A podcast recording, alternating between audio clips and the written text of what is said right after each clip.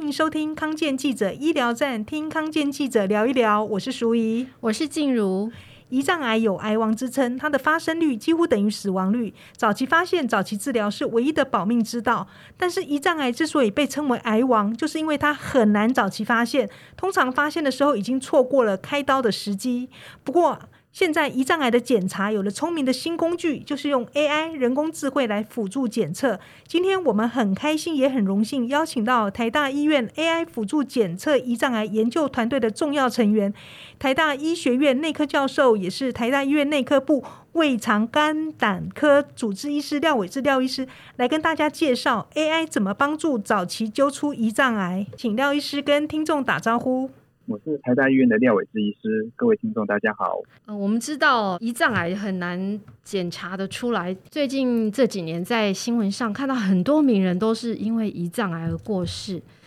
呃，像体育主播傅达人，还有一个演员李丽凤，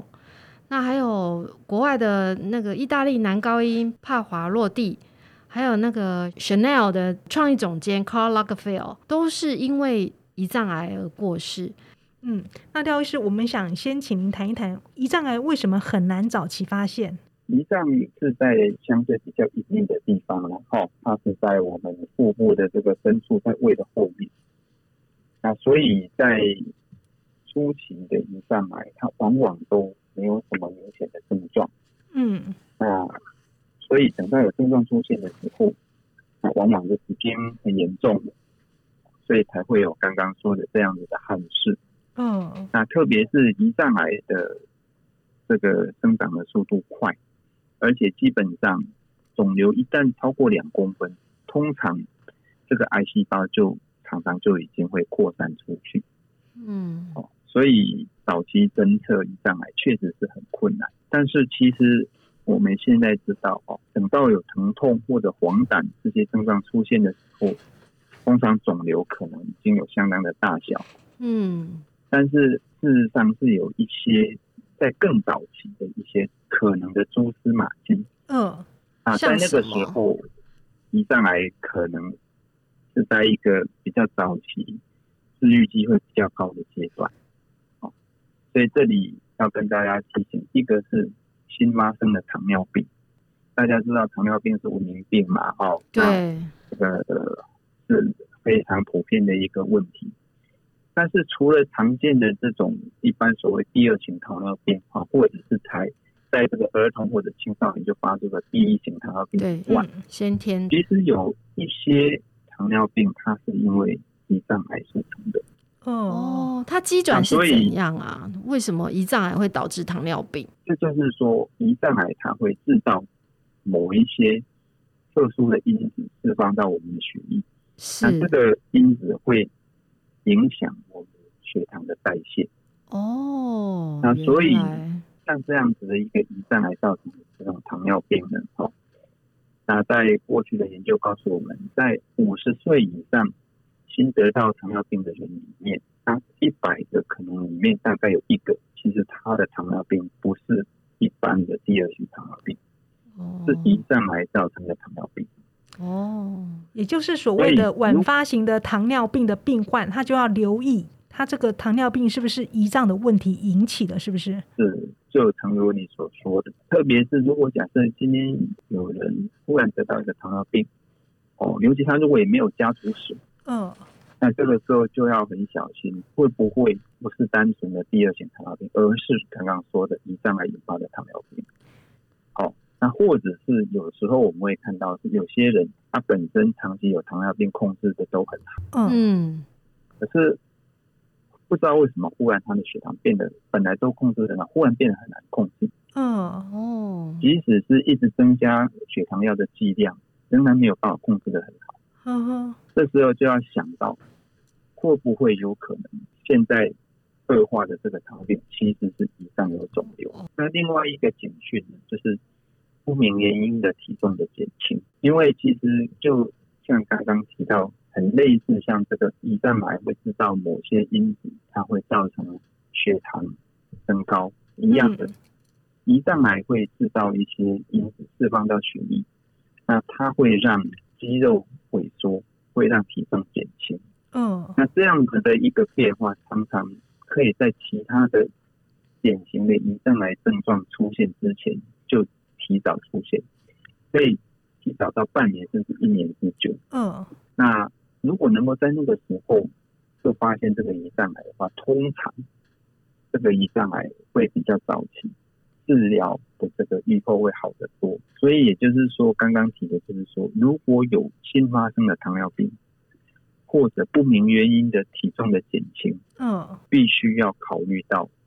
胰脏有肿瘤的可能性。那是不是这个时候如果检查的话，那个肿瘤都还很小？因为你刚刚提到说，胰脏癌肿瘤如果已经大于两公分的话，通常都已经扩散了。是的，其实研究告诉我们，哈，通常在胰脏癌引发的糖尿病，哈，它可以比其他的症状提前两年就发生。所以其实如果是在糖尿病刚出现的时候就发现，那时候的肿瘤大部分都是很早期的，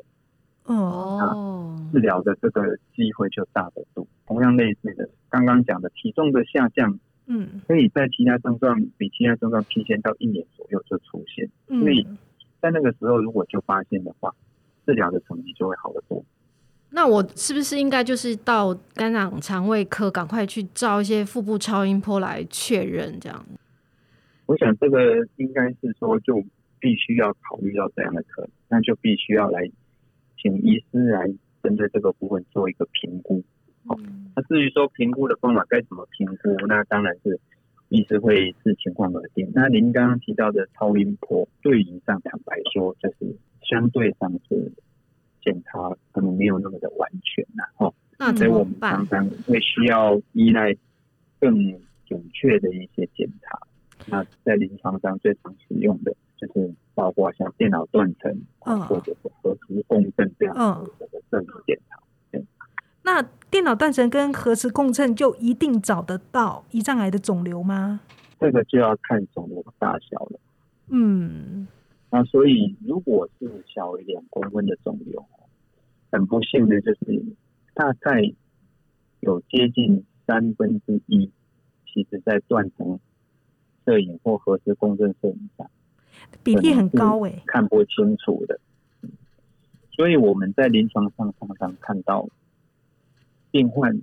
有时候已经出现典型的胰脏癌的症状，比方说出现黄疸，或者是出现于肝功能指数的异常及明显的体重减轻。嗯可是这个时候，电脑断层或核磁共振上没有看到什么肿瘤，嗯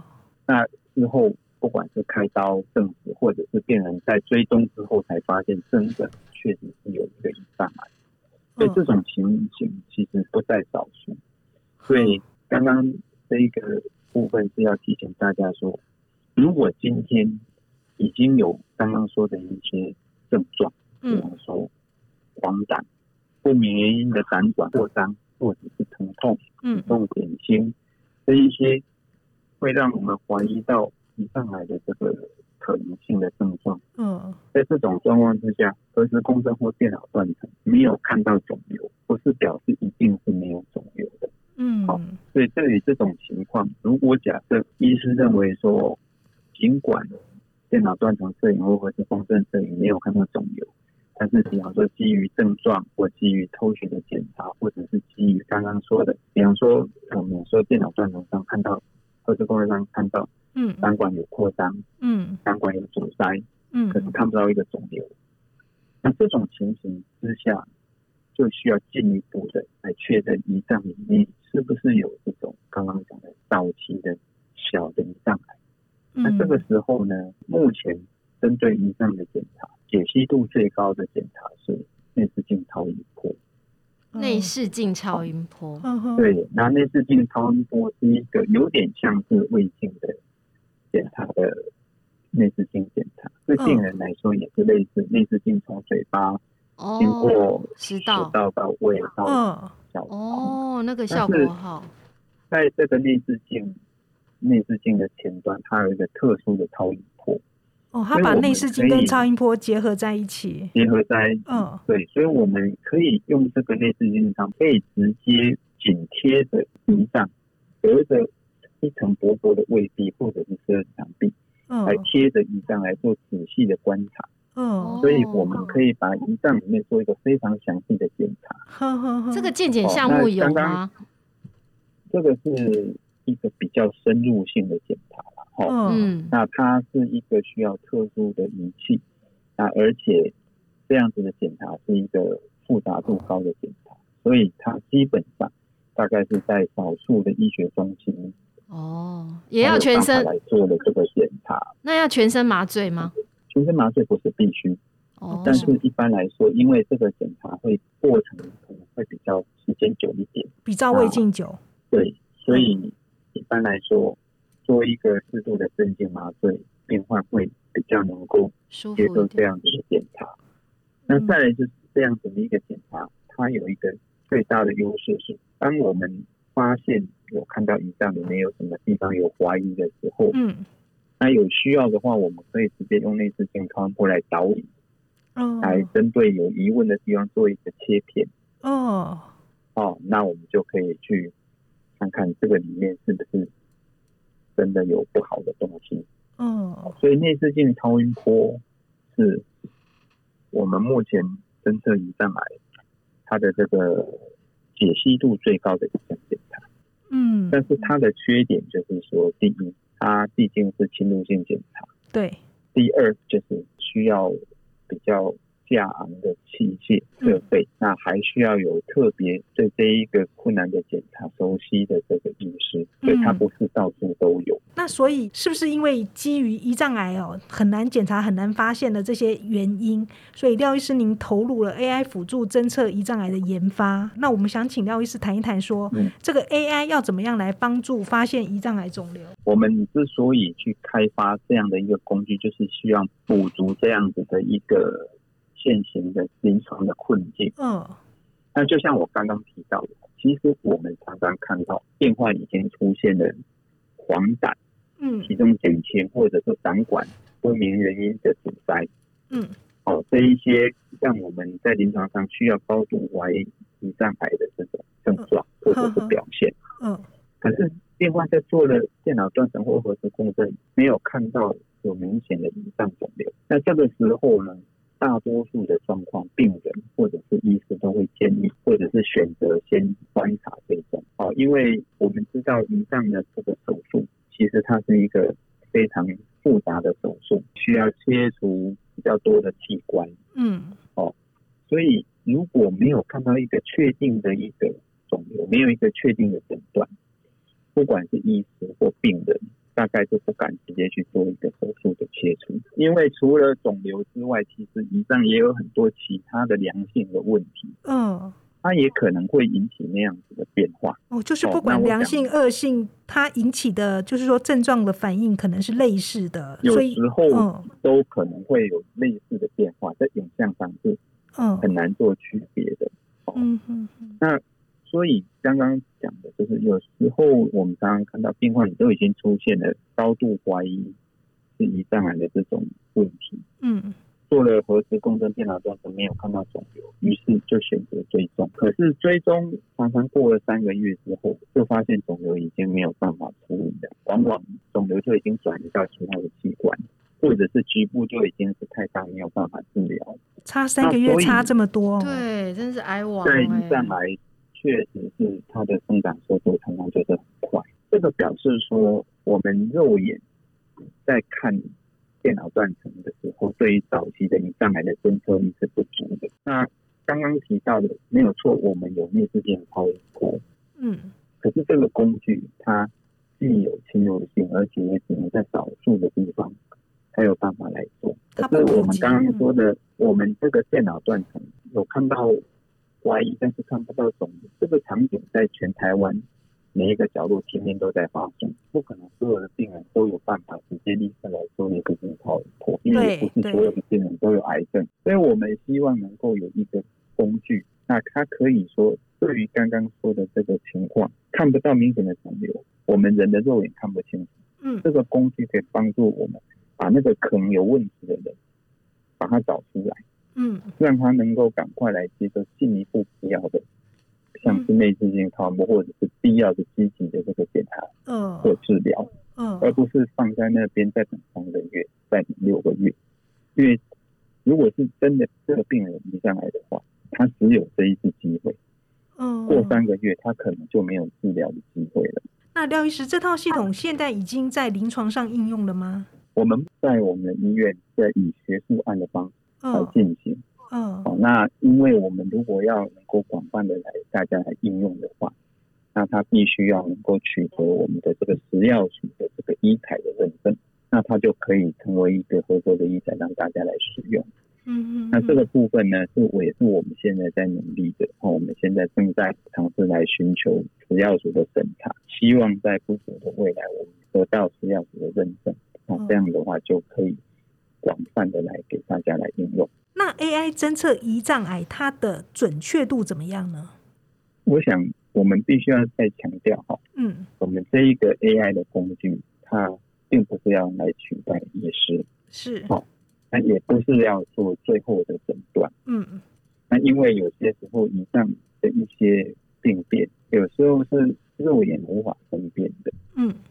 也就是说，有时候良性、恶性的东西长得都一样，你必须要最后有切片或者甚至手术切除化验，这才有最后的答案。但是我们这个 AI 的系统，它可以帮助我们减少我们肉眼看不到的，所以在我们的研究中，对于小于两公分的这个胰脏癌，这个系统它可以看到百分之九十二。我们一般大家认为人的肉眼小于两公分的肿瘤，大概可以看到六成左右。嗯哦，那差蛮多的耶，好、哦所以你可以看到，从六成到九成，等于是增加了百分之三十。是好，那我们在健保署有全国的资料，我们在那里来测试我们的系统。对于小于两公分的胰脏癌，那我们的系统大概可以看到四分之三，也就是哦百分之七十五。所以也就是说，我想没有任何一个工具能够说百分之百能够看到所有的胰脏癌。嗯对是的，的确，但是我们这个工具有机会帮助我们减少我们猪肉的机会。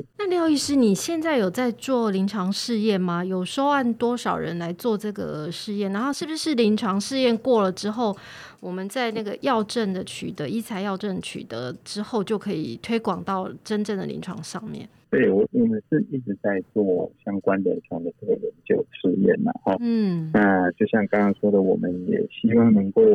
尽快能够收集到可以让主管机关可以认可，然后完成所有的这个流程，可以来使用。那现在病人如果想要参与这个试验，可以到台大。如果他有类似的这个疑似症状，或者是被医师判定可能有这样子，他可以到台大来参加这个临床试验吗？是可以的，哎，我必须要再强调了哈，因为嗯，这个以上疾病比较复杂一点，是那牵涉到的这个治疗可能也都是比较重大的一个决定。嗯所以绝对不是说凭这一个单纯的 AI 的检测就能够做百分之百的确认，哦我们还是需要考虑到病患的症状哦以及其他的这一些检查的结果。AI 的判读是一个我们的众多工具中的一环嗯啊，不过这个工具我们希望它能够呃未来取得认证后帮助我们，让我们有机会把那些我们肉眼看不太到的那个早期胰脏癌，帮助我们找到更多早期胰脏癌。廖医师，那什么时机适合用 AI 来辅助检查胰脏癌呢？我想这个可以分两种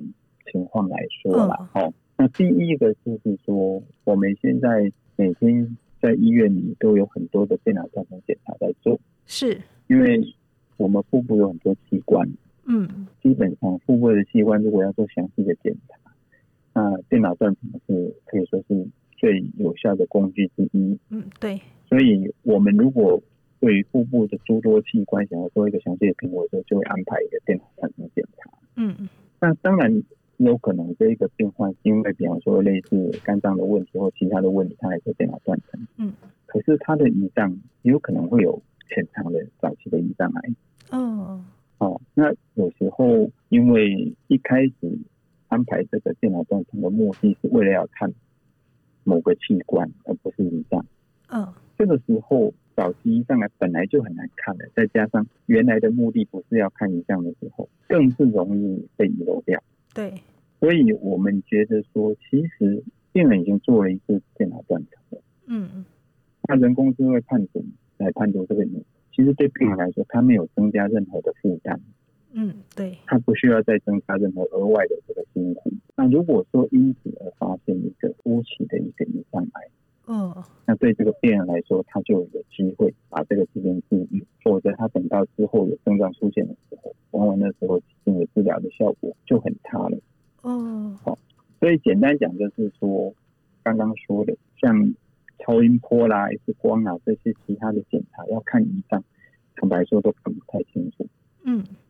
所以不管是任何的原因，做了一次电脑断层，这个就是一次很宝贵的机会，去好好看看这个胰脏。那我们的人工智慧的这个模型在这里就可以有一些帮忙。嗯好，这是第一点。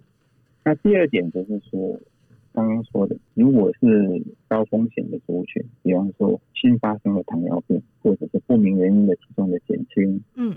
或者是有比方说有一些人是因为家族史，因为先天这个遗传的因素，那他的胰脏癌的风险特别的高。那对于这样的人，我们是不是应该要提早来做一个电脑断层的筛检？嗯然后用我们这个工具来做辅助的判读，我认为这个部分应该是很可能会有帮忙的。嗯，那啊当然，我们在医学上讲究证据嘛，我们需要有好的证据来支持说我们可以这样做。不过在以往呢，哦，大家知道，其实以上来目前为止，大家并不主张做大规模全面性的筛检，因为就像刚刚说，即使做了电脑断层，早期当然你也不一定看得到啊。是，嗯嗯哦，刚刚说小脸公分，那也是三四成看不到的。嗯但是如果我们有了这样的一个辅助的一个工具，就变成说，或许用电脑看看，搭配这个人工智能工具来做筛选，或许就是有可行性。所以我我觉得应该是要再次的提醒我们的听众，其实及早发现是改善胰脏癌预后的最重要的关键。如果肿瘤小于两公分的时候就被发现。那有办法开刀切除，五年哦存活的机会，也就是治愈的机会有高达八成。哦，可是，一旦肿瘤超过两公分，即使还能够开刀，开完刀之后，嗯五年的存活率大概也只剩下两成了。现在的五年的存活率，事实上是不到百分之十。其实临床上大部分的病人发现的时候，肿瘤都太大，早期的尽早发现其实是关键。在这个我们刚刚说的这一些新的工具的发展，可以有一些帮忙。嗯，那嗯另外，就是刚刚说的，我们自己也要注意自己的这个身体的情况，新发生的糖尿病哦，嗯体重减不明原因的体重的减轻，家它这个族都是史，是。再来就是说，嗯如果有危险因子的人，特别是比方说有强烈的家族史的人，对哦，或者是有像慢性胰脏炎的人，或者是哦胰，脏里面已经知道有一些，它可能是会变成胰脏癌的这个前驱病变。哦，比方说一些水流，哦，这个胰脏水这样的流情况的人嗯那特别必须要来小心的、定期的来做评估。那我们就是还没有发生胰脏的问题，胰脏炎，我们生活上有没有什么可以预防的方法？譬如说少吃点什么糖或什么之类的，有这样的方法吗？我想，基本上健康的这个生活、嗯健康的饮食、运动对身体有好处，对胰脏也有好处。哦，那但是最重要的是要避免对胰脏的伤害。嗯，那胰脏最怕的两个事情就是喝酒跟抽烟。喝酒跟抽烟、喝啊酒跟。抽烟，对哇，为什么？对，所以病人常常都问我说：“哎、他、该注意什么？该吃什么？该怎么样做？对该什么不能吃什么是，？”那我就跟他们说，胰脏最怕就是两个，抽烟跟喝酒。可是偏偏这两个通常对他们来说，往往都是最困难戒除的了。哈、是真的，啊，所以这个部分要特别呼吁，对于胰脏的这个疾病的病友哦，对，如果是烟酒没有戒的话，可能其他的这一些刚刚说的这些好的习惯或好的运动，嗯这个好的习惯、好的饮食，这个规则的运动，恐怕都没有办法抵消哇，这个啊呃抽烟跟这个真的是喝酒的造成的影响。对哦，哦所，所以以，一定要避免过度的饮酒，嗯，那还有抽烟，最好是抽烟要把它尤其是胰脏已经有疾病的人，嗯，哦一定最好不要这吸两个烟真的是要嗯完全戒了，这样是因为烟酒会非常刺激胰脏吗？造成身体发对，炎啊我想吗这个部分就是有很多的这个研究啊，比方说急性的这个胰脏发炎，最常见的原因之一就是饮酒的过度。嗯哦，那饮酒过度除了会引起急性的胰脏发炎，那嗯反复发作之后会引起变成慢性的胰脏炎，哦，那这个就是胰脏就变慢性胰脏炎变不就是好胰脏啊了癌的高危险因子。就是你这样把胰脏弄坏了，它其实癌变的机会很高。对，没错，好、那再来就是说，抽烟本身也可以造成胰脏的发炎的机会增加。嗯，那尤其当喝酒跟抽烟两个一起因来，素一起出现的时哇，候，那真的是它会有加成的效果。抽烟会让酒精对胰脏的伤害会加重。哦，哦慢性胰脏炎的人抽烟的话，他的病程会恶化的快，他的肿嗯瘤的风险会显著的增加。是真的是烟酒最好是不要碰哎、对啊，常常烟酒又是一家，对，大家就是什么疏解压力这样子，但是嗯对器官伤害很大。好，那我们今天非常谢谢廖医师百忙之中来节目中为大家提供医学新知，也就是 AI 怎么样来帮助检测胰脏癌。今天节目就到这里，谢谢大家收听康健记者医疗站，听康健记者聊一聊，我是淑仪，我是静茹，哎、我是廖伟志医师。嗯我们下次空中再见，拜拜